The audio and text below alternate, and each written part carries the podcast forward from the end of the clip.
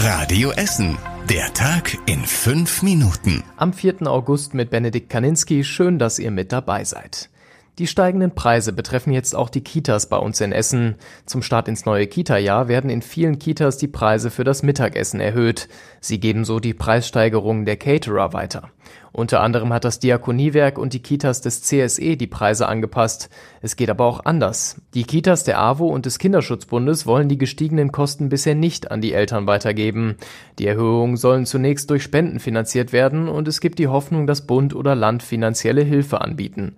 Die Tagespflege Rükids in Rüttenscheid will in Zukunft weniger Fisch und Fleisch anbieten und dadurch Kosten einsparen. Genaue Infos zu den gestiegenen Kosten in den Kitas findet ihr auch auf radioessen.de. Bei den aktuellen Temperaturen einen kühlen Eiskaffee trinken, das wird zumindest im Glascafé in Steele länger nichts, denn es bleibt noch wochenlang zu. Wir können vermutlich erst Mitte September wieder öffnen, sagt der Chef. Vor einem Monat haben vor dem Café die Tische und Stühle gebrannt, sehr wahrscheinlich durch Brandstiftung. Dadurch wurden auch Teile des Dachs, die Fassade und das Lager beschädigt. Es ist mehr kaputt, als man es von außen sehen kann, heißt es. Aktuell prüft ein Gutachter für die Versicherung, wie hoch der Schaden im Glascafé tatsächlich ist. Erst wenn der fertig ist, kann aufgeräumt und saniert werden.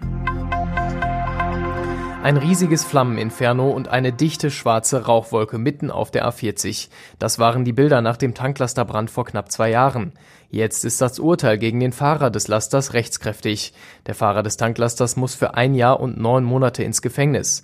Das hat das Amtsgericht in Mülheim so entschieden. Die Berufung dagegen hat der Fahrer nun am Landgericht in Duisburg zurückgezogen. Der Mann war damals stark betrunken mit dem Tanklaster auf der A40 unterwegs. Unter den Bahnbrücken in Mülheim ist er in ein anderes Auto gefahren. Der Tanklaster ist umgekippt und hat angefangen zu brennen. Die A40 war danach wochenlang gesperrt. Die Bahnbrücken müssen aufwendig erneuert werden. Eines der Wahrzeichen der Stadt wird in Zukunft nachts nicht mehr angestrahlt. Auf der Zeche Zollverein wird ab der kommenden Woche das Licht ausgeknipst. Die Stiftung Zollverein hat beschlossen, den Doppelbock und die Kuckereianlage in der Nacht ab 23 Uhr nicht mehr zu beleuchten. Dann wird nur noch die Sicherheitsbeleuchtung angeschaltet sein. Trotz des geringen Energieaufwands durch LEDs soll das ein Zeichen setzen und die Menschen daran erinnern, Energie einzusparen. Vor kurzem wurde extra eine Arbeitsgruppe gebildet, die weitere Ideen zum Energiesparen entwickeln soll. Auch am Dom in der Innenstadt ist die Beleuchtung auf LED umgerüstet und es wird über weitere Stromsparpläne beraten. Paddeln, was das Zeug hält. Zwei Essener haben es bei der Kanu-WM in Kanada ins Finale geschafft. Mit dem 500 Meter Frauenvierer ist Caroline Aft gestern im Vorlauf Zweite geworden. Olympiasieger Max Rentschmidt hat den Vorlauf mit dem Männervierer sogar gewonnen. Damit dürfen die beiden Boote am Samstag jeweils im Finale starten und auf Medaillen hoffen. Heute Abend gibt es noch einen Vorlauf mit Essener Beteiligung. Caroline Aft geht noch einmal mit Tobias Pascal Schulz im Mix Zweier an den Start. Die Kanu-WM findet dieses Jahr in Halifax an der kanadischen Ostküste statt. Sie läuft noch bis Sonntag. Und das war überregional wichtig. Im Berliner Grunewald läuft seit dem frühen Morgen ein Großeinsatz. Nach einer Explosion auf einem Sprengplatz der Polizei steht der angrenzende Wald in Flammen.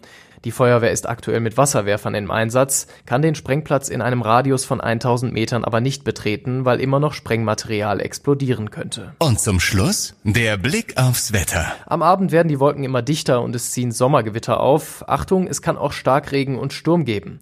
Der Regen lässt die Temperaturen dann auf etwa 20 Grad in der Nacht sinken. Der Freitag startet dann wechselhaft bei Temperaturen bis zu 24 Grad. Und das waren die wichtigsten Nachrichten des Tages bei uns aus Essen. Alles Wichtige findet ihr auch nochmal zum Nachlesen auf radioessen.de. Ab 6 Uhr werdet ihr morgen früh wieder mit den wichtigsten Nachrichten aus unserer Stadt versorgt. Ich wünsche euch jetzt noch einen schönen Abend. Das war der Tag in 5 Minuten. Diesen und alle weiteren Radio Essen Podcasts findet ihr auf radioessen.de und überall da, wo es Podcasts gibt.